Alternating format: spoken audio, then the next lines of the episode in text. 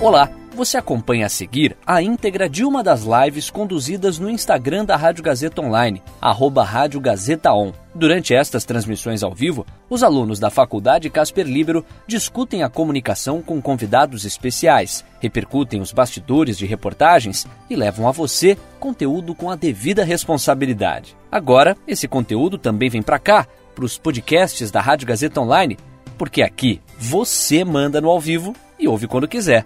Boa live para você! Tudo bem? Sou Caio Mello agora para mais uma live da parceria da Rádio Gazeta Online e da revista Esquinas. E hoje a gente vai ouvir a Samira Facuri, casperiana e repórter de Esquinas, que ela colheu o relato de um infectologista do Hospital Emílio Ribas. Ele dimensionou para ela a gravidade do problema da Covid-19, dos leitos lotados e também, principalmente, sobre os negacionistas do problema, os negacionistas dessa pandemia. A matéria teve bastante repercussão, com mais de 10 mil visualizações em poucos dias, então foi um, um caso de bastante sucesso então da reportagem em termos de audiência. Gente vai dimensionar esses pontos então com ela. Vou convidar já já a Samira aqui para participar da conversa. E eu convido você também para participar dessa conversa, você que está aí acompanhando a gente. Pode mandar seu comentário, a sua dúvida, enfim, conforme elas forem surgindo, conforme o papo for avançando, você também faz parte dessa live.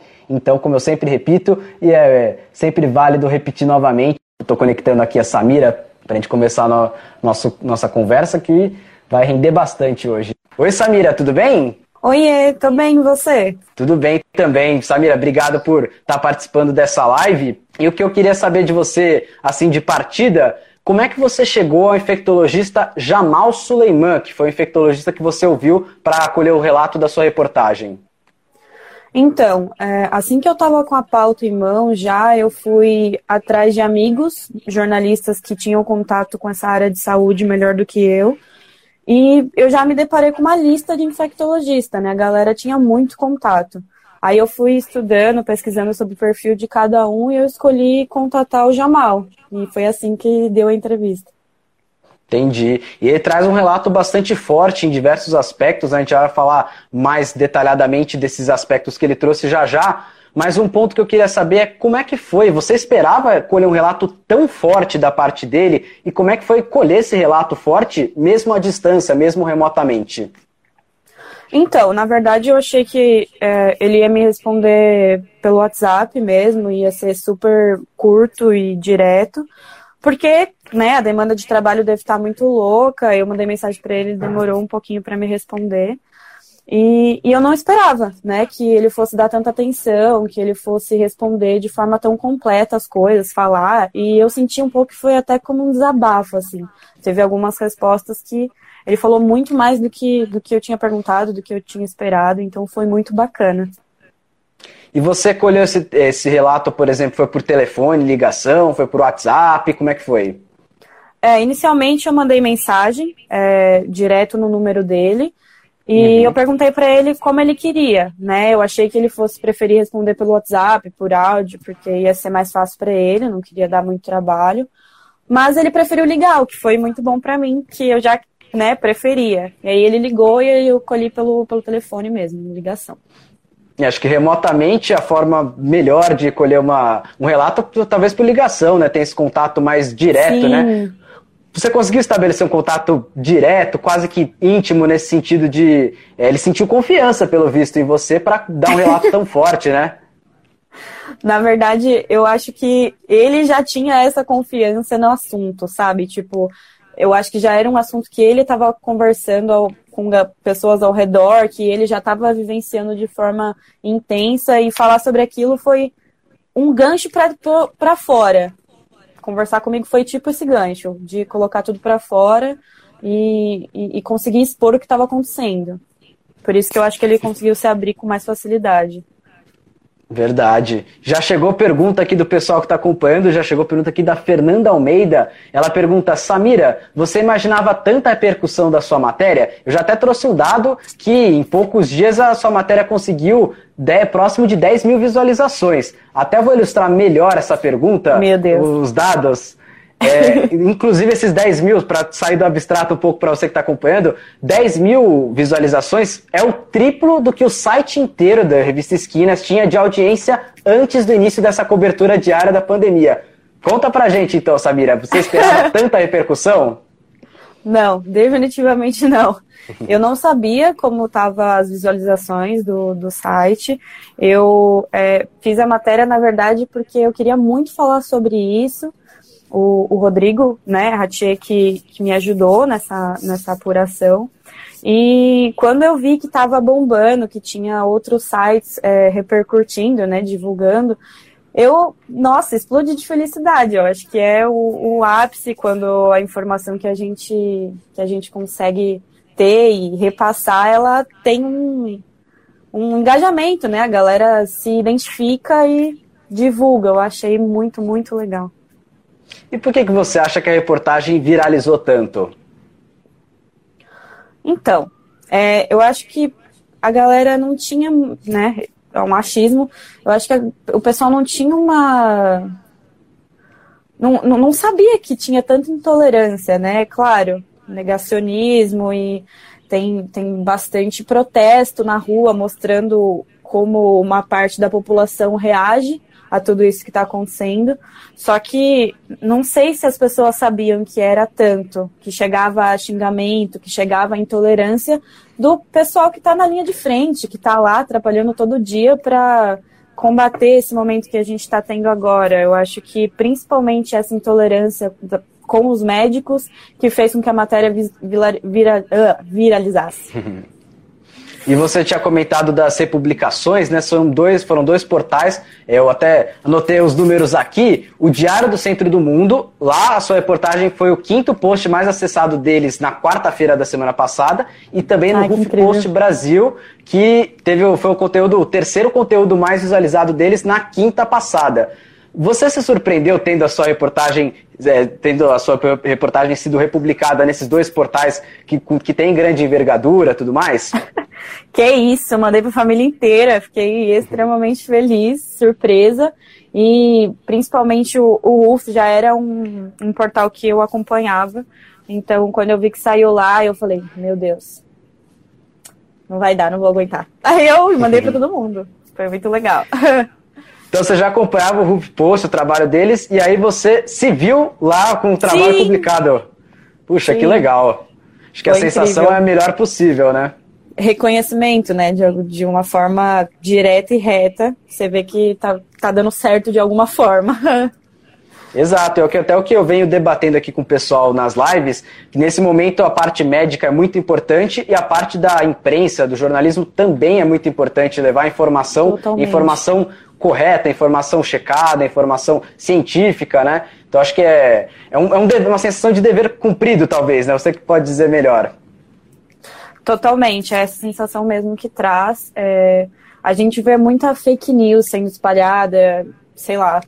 Minha família em casa esses dias estava tomando bicarbonato direto porque viu em algum lugar e aí eu fiquei pensando, caramba, como repercute, né, é, a fake news e a informação não apurada de um jeito fácil. Eu queria que a informação apurada também repercutisse dessa forma. E é nesse, nesse, nesses casos que a gente vê que repercute, né?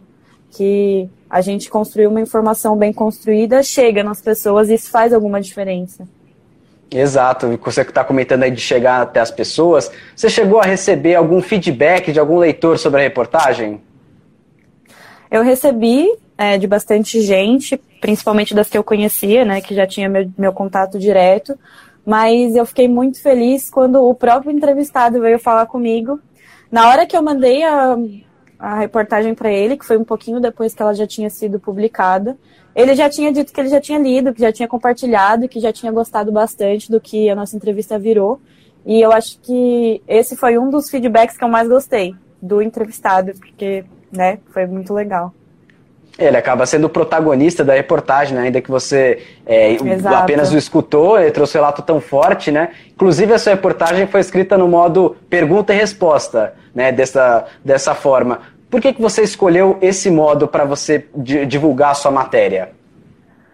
É, eu acho que essa, essa pauta, ela precisava de uma pessoa, de uma visão é, de alguém que estivesse realmente passando por aquilo, né? De alguém que estivesse vendo aquilo dia após dia e nada melhor do que ter a, as respostas dele na íntegra, né? Nada que eu dissesse podia ser mais interessante ou, ou, ou mais é, palpável do que a resposta dele. Então, acho que esse formato foi extremamente importante para essa pauta. E não sei se foi o seu caso, mas muitas vezes numa entrevista para colocar numa reportagem, pelo limite de tamanho, muita coisa acaba ficando de fora. Aconteceu isso na sua reportagem também? E aí, se aconteceu, como é que você selecionou o que entrou e o que não entrou na reportagem? Olha, aconteceu porque eu fiz muito, muitas perguntas que durante a nossa conversa eu acabei fazendo outras perguntas que não estavam no meu script de perguntas. Então, é, a gente falou mais assiduamente sobre as fake news, a gente falou mais sobre como ele estava se sentindo também, tipo, é, com relação à família dele, etc. Então, teve muita coisa que não estava é, ali para a matéria, mas que a gente conversou. Então, eu acabei selecionando pelo que eu achei que fosse ser mais interessante para as pessoas é, lerem naquele assunto. Mas ele tem muito, me deu muita informação que para mim já fez muita diferença, sabe? Que eu já olhei com outros olhos várias áreas. Por exemplo, qual? Ah, eu acho que essa, essa parte eu, eu coloquei na matéria, uma das partes finais, é, que eu falei sobre como ele estava se sentindo, né? Que, como qualquer outra pessoa, eu tô no isolamento e tô na angústia, como ele estava vendo isso estando trabalhando na linha de frente, né? E aí ele comentou que, apesar de ser angustiante, dele estar tá com saudade, assim como todo mundo tá, dos entes queridos, é, a gente tem que ter mais empatia com quem está no hospital, não só os trabalhadores, mas com quem está doente e a galera não tá podendo ver a família, não tá podendo é, ir na cozinha, abrir a janela, mexer no celular como a gente tá no isolamento. Então, isso tocou muito para mim porque eu não tinha me colocado nesse lugar do doente. Claro, dos profissionais, eu imaginei, mas eu não pensei muito nesse, nesse caso de como a pessoa tá se sentindo ali, talvez entre a vida e a morte. Eu acho que isso foi muito tocante para mim.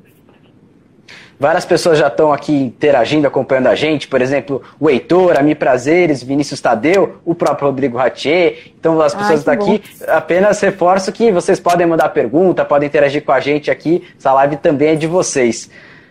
Agora, Samira, um ponto interessante que você acabou de comentar, dessa questão do, da gravidade do problema, não só da equipe médica, mas principalmente dos doentes também, que estão ali no momento entre a vida e a morte, muitas vezes. Enfim, agora, na visão do, já, é, do, do, infectologista, que é o Jamile, né? Quase me confundi Jamal. aqui no nome. É. Jamal, ó, perdão, confundi o nome. O, o doutor Jamal. Certo.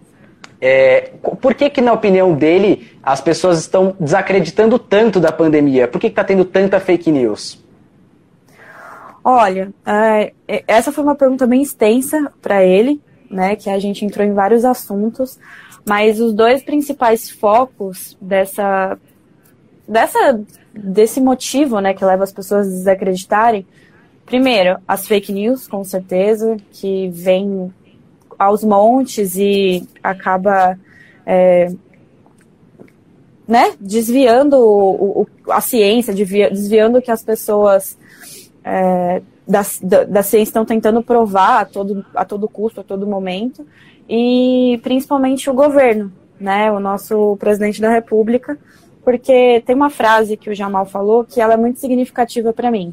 Eu vou ler para você como é que a população vai seguir alguma recomendação quando se tem saído de um mesmo foco duas informações antagônicas? Ou seja, o Ministério da Saúde vai lá, explica para a gente como que a gente tem que fazer para essa situação melhorar, explica sobre o isolamento e ao mesmo tempo a gente vê uma figura que deveria representar é, um exemplo, né? deveria ser um exemplo para a gente, saindo na rua, não usando máscara, desrespeitando a segurança que a gente está lutando tanto para tentar, né, ter. E, e aí esse é um dos motivos que o Jamal mais falou, que é essa, essa dúvida entre o que fazer. Na cabeça de alguém que não tem um domínio técnico da gravidade de tudo isso, qual que você acha que vai ser o caminho, né? O que, que essa pessoa vai seguir? Com certeza ela vai seguir o que é mais confortável, que é o caminho de, ah, não é verdade, é só uma gripezinha, né? Então acho que foi isso que o, Jamal mais enfatizou na nossa entrevista. Esse ponto que você traz é bastante relevante porque nesse momento da pandemia nós estamos, nesse exato momento, sem o ministro da Saúde. Temos o ministro da Saúde interino, Exatamente. mas não temos um oficial ministro da Saúde. Deve ser anunciado nos próximos dias, talvez, espero que sim, mas estamos sem, sem um cargo que, que é tão fundamental nesse momento, né? Especialmente Exatamente. no contexto de pandemia. Como se já não pudesse piorar, aí vem mais essa, né? Mas tudo bem. E o Rodrigo Ratier mandou pergunta aqui, repercutindo de novo é, a sua reportagem. Ele pergunta aqui, Samira, por que você acha que a reportagem teve essa repercussão a maior da história da esquina? Quer dizer, você entrou no Guinness Book das esquinas, né? Isso. Meu Deus! Ai, acho que foi o que eu disse. Meu, a intolerância assusta. Chegar ao ponto de buzinaço na frente do hospital, de se respeitando a saúde de um monte de gente, xingamento em rede social para uma pessoa que, meu, é renomada na, no, no, que ela faz, na profissão dela. É, isso assusta qualquer um. Isso, quando, quando eu estudei melhor a pauta, eu fiquei extremamente revoltada com tudo isso. E o, o, o Jamal, conversando comigo também, né, expôs qual que é a rotina dele. Além de, de ter que ir trabalhar nessa situação de não saber como vai ser no trabalho, não saber como, como vai ser o dia a dia, ainda tem que ficar se preocupando em olhar a rede social e bloquear as pessoas que estão lá sendo intolerantes com ele. Eu acho que esse fator foi o que fez a, a, a, minha matéria viralizar, porque mostra isso, mostra o quão difícil é trabalhar na linha de frente e ainda ter que lidar com as pessoas que não querem encarar a realidade. Mostrar a intolerância, falar sobre a intolerância, pode levar as pessoas a se tornarem tolerantes? Com certeza, com certeza. Eu acho que a gente falar sobre isso fomenta empatia. E empatia resolve muitas das nossas tretas diárias, assim. É, acho que você mostrar o lado de, do profissional que passa por isso para uma pessoa que repercute isso, talvez mude o pensamento dela. É, é essa a minha esperança, né?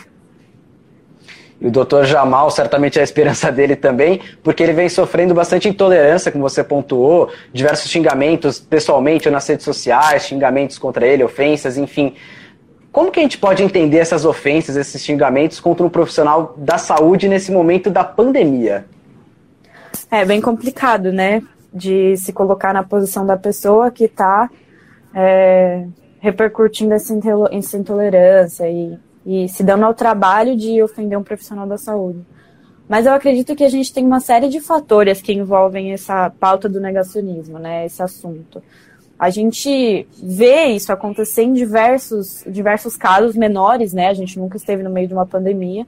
Mas, por exemplo, quando o assunto era fatores climáticos, o tanto de gente que não falou que era mentira, o tanto de gente que veio com umas ideias zumbi do nada e atacando gente que estudava aquilo, gente que trabalhou para construir um, um cenário para provar que aquilo era real. Então, é, a gente vê isso em todo lugar. E é, é quase um trabalho nosso de ter empatia com o outro também, de perceber que a pessoa ela entra numa bolha. Ela não quer acreditar que tá do jeito que tá e é muito mais confortável não acreditar, apesar de ser errado. Então, dá pra gente entender como isso funciona, mas não dá pra gente deixar funcionar dessa forma. Então, eu acho que é esse meu pensamento sobre isso.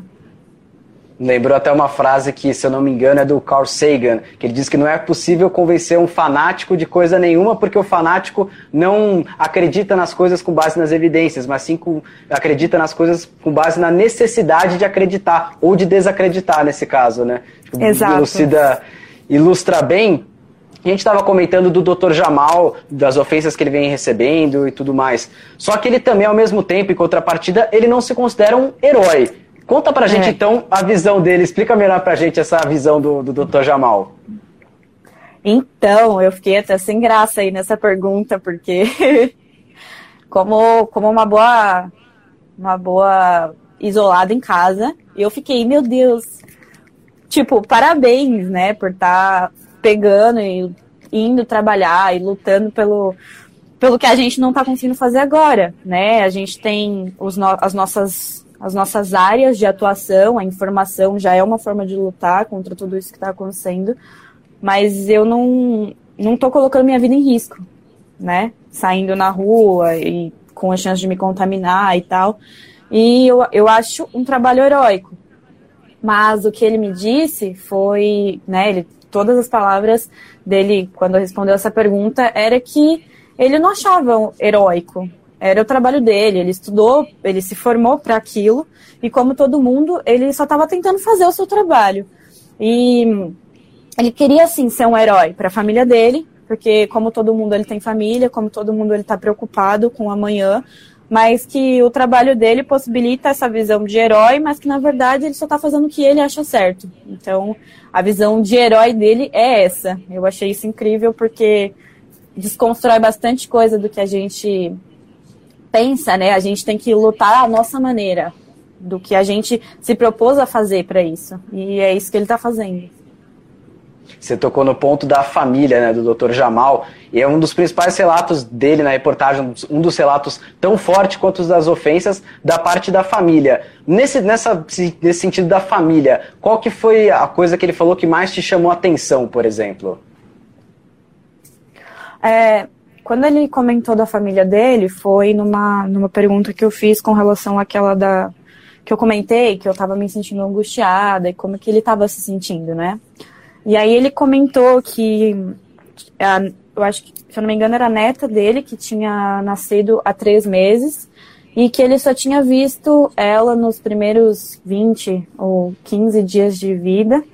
E depois não conseguiu mais vê-la, né, por conta do isolamento. E que isso era muito complicado para ele, porque ele estava sentindo falta de ver a família, assim como todo mundo que está no isolamento, mas que é preciso a gente ter calma e empatia, porque a gente tem essa possibilidade de ficar dentro de casa, no nosso conforto, enquanto tem gente que não tem, né? Então, pegou muito no ponto isso da neta dele e a calma que ele teve, a calma que ele teve de me explicar que a gente precisa ter paciência e empatia, que as coisas vão melhorar. É, e ele, ele comentou também da, da mãe dele, né, na reportagem, que me chamou bastante atenção quando ah. eu estava estudando a pauta. A mãe dele já é idosa, pelo que entendi, portanto, grupo de risco, e ele está distante da mãe dele também, além da neta, dos filhos, né? Sim, ele, quando ele falou dos xingamentos, ele chegou a comentar sobre a mãe dele. Ela, ele falou que ela já é uma senhora e que em alguns momentos ela não entende a situação do isolamento, né? Ela vê como um abandono e que é muito difícil para ele ver como a como a mãe dele está se sentindo e não poder fazer nada exatamente agora sobre isso, né? Que a gente precisa entender que existe uma diferença entre abandono e isolamento e que uma coisa é totalmente distinta da outra, né? Em prol da, da melhoria da pessoa no isolamento a gente está protegendo, apesar de estar tá à distância. E o abandono, né, a gente de fato abandona alguém. E aí que a mãe dele estava sentindo muita dificuldade nesse, nesse fator e que para ele doía muito, mas que precisava passar por esse momento, que ele explicava para ela, ligava para ela e que estava tentando lidar assim como todo mundo. É um momento curioso em que não abraçar, não se aproximar, se torna um ato de amor, né, pelo cuidado. Exatamente. É um momento curioso que traz muitos debates, a, a discussão também, a discussão pública, para a esfera pública. Um dos principais debates que são feitos hoje em dia, na maioria dos países, inclusive aqui no Brasil, não é diferente, é sobre o isolamento horizontal e o isolamento vertical. O que, que o doutor Jamal pensa do isolamento vertical? Então, é, eu pedi até para ele me, me dar o panorama dele do que era o isolamento vertical. E, e ele voltou a perguntar para mim quando eu perguntei. Ele falou: tá, para você é o quê? Aí eu fiquei: pera, exatamente o que é isolamento vertical? Eu não tinha muita noção, porque na verdade a gente nunca viveu um isolamento, né? Tipo, um isolamento dessa forma como a gente tá vivendo agora. Então ele falou: cara, pensar em isolamento já é difícil você tentar achar alternativas para esse isolamento fica pior ainda. Tipo, falar que as pessoas de, de grupo de risco têm que ficar em casa e, e quem não está no grupo de risco sair e poder viver a vida ali, trabalhar e tudo, e voltar para casa com o vírus, é como se o isolamento não tivesse, né? É como se a gente que tivesse dando uma desculpa para falar que está tomando os devidos cuidados, quando na verdade não está né? E aí ele me explicou exatamente isso, me explicou que mesmo, vai, eu não estou no grupo de risco, mas é, mesmo que eu não fique tão à mostra, assim, né? Tipo, tão, como fala, fragilizada, se eu pegar a né? doença, né? exato, estão expostas se eu pegar a doença, é, eu posso sofrer qualquer outro acidente. Eu posso sofrer um acidente de carro, cara, eu dirigindo, não dá. Posso sofrer um acidente de carro, posso quebrar um braço, posso precisar ir para o hospital. E aí, como vai ser? Vai estar tá do mesmo jeito o sistema da saúde. Vai estar tá as pessoas indo lá e não tendo lugar para elas estarem não tendo lugar para elas serem atendidas. Então, o isolamento vertical, ele não, não tem muito cabimento para o Jamal. Ele diz que, de qualquer forma, a gente já vai estar tá impactando no sistema da saúde e a gente sair e deixar a galera do grupo de risco em isolamento é como se não tivesse isolado, porque uma hora a gente vai voltar para casa e não é todo mundo e não é sempre que as pessoas têm todos os cuidados necessários de máscara, luva, se higienizar, tirar toda a roupa fora de casa, entrar, tomar banho. Você já viu várias formas de se higienizar e não é todo mundo que está tomando esses cuidados, né? Então acho que o isolamento vertical, para mim e para o Jamal, não não aconteceria de forma fácil e não seria um jeito que de fato funcionaria. É, dois exemplos dessa, desse não funcionamento do isolamento vertical que a gente pode falar é Milão, uma cidade da Itália, teve a campanha Milão não para, Milão não parou e depois teve que parar e a situação ficou catastrófica na parte da saúde. E outro exemplo é a Suécia, um país também, dois países da, da Europa, países desenvolvidos, né, enfim, que a Suécia também, a morte por, por milhão de habitantes, né, morte proporcional, está bem alta, maior que a do Brasil ainda, por conta desse isolamento, eles adotaram uma espécie de isolamento voluntário, né, a pessoa escolhia se se isolava ou não, as empresas que decidiam, o exemplo da Suécia mostra que não dá certo. Talvez possa até falar da Coreia do Sul, onde funcionou, mas tem a questão de que lá testaram em massa. Então é uma discussão complexa, mas ao que tudo indica, aqui no Brasil não as evidências apontam que talvez não funcionasse tão bem, né? Como o próprio Dr. Jamal pontuou. Isolamento vertical. Né, Exatamente. Né, é, é, eu acho que essa conversa ela consegue ter uma abrangência muito grande, né? Porque primeiro a gente está falando de países e culturas totalmente diferentes. Tipo, não só o desenvolvimento, mas a personalidade do brasileiro, a cultura brasileira é muito diferente dos outros países que estão tentando adotar um tipo de isolamento diferente. E isso faz toda a diferença quando a gente vai pôr em prática isso, né? Porque voluntário aqui no Brasil, nem o obrigatório tá dando certo. Então, acho que ia ser muito complicado colocar isso para nós, assim. E, e acho que é uma questão a se pensar, né? Tipo, até que ponto é, o, o isolamento ele ele ele ele está existindo ali, né? Tipo, Sim. o que é o isolamento para a gente? A gente ir no mercado toda semana ou então é, adotar outra outra forma de rotina para tentar não pensar que a gente está isolada, tipo, e tem muita coisa nesse, nesse assunto que vale a pena ser comentado. É verdade, é um assunto muito amplo mesmo da pandemia, enfim, todos os, os, os desdobramentos que vêm sendo tomados, enfim. Agora, Samira, se você tivesse que condensar em uma frase a essência da sua reportagem, qual frase seria? Meu Deus. é, eu acho que é, a, a irresponsabilidade e a apatia do negacionismo brasileiro, porque o negacionismo ele traz muitas coisas muitas coisas em diferentes assuntos. E o quanto isso agrega para gente, o quanto isso agrega para o outro. E o que isso traz para nós, né? Então é uma irresponsabilidade não querer olhar para o que está acontecendo. E é uma falta de empatia a gente não querer lidar com o trabalho do outro, não querer lidar com o que o outro está passando, que é o que todo mundo luta para conseguir ser, né, empático, olhar para o lado e perceber que a gente pode ajudar de alguma forma. Então acho que é essa frase que sintetiza. Tá certo, Samira. Muito obrigado então por esse papo. Agora vou te deixar aqui à vontade um espaço para você convidar quem está acompanhando a gente a, a, ler a sua matéria na íntegra, ver o que estão. ela está em bastante lugares, né? Divulgada também no HuffPost, no Diário Centro do Mundo, mas é no site da revista Esquinas também, né? Sim, isso que eu ia falar, meu momento blogueira. Galera, todo mundo que quiser ler na íntegra a matéria, tá lá no site da Revista Esquinas, que é revistaesquinas.casperlibero.edu.br. Eu, se eu não me engano, eu tenho mais uma produção lá. E no decorrer aí dessa quarentena, com certeza vão ter muitas outras, que eu já estou aqui pautando loucamente em casa. e é isso. Vão lá ver, vão lá ler e me dar um feedback se gostaram. Muito obrigada. E essas pautas futuras, você pode dar um spoiler para a gente? Já tem alguma, algum tema em mente? Ainda não. É, por enquanto, eu estou trabalhando uma pauta para o dia 26, que é o dia dos bombeiros que eu vou fazer um panorama de como está a demanda dos bombeiros em São Paulo. E depois Legal. eu vou falar um pouco sobre o meio ambiente. Por enquanto é só isso que eu posso te dizer. Ah, entendi. Guardem os próximos capítulos, né?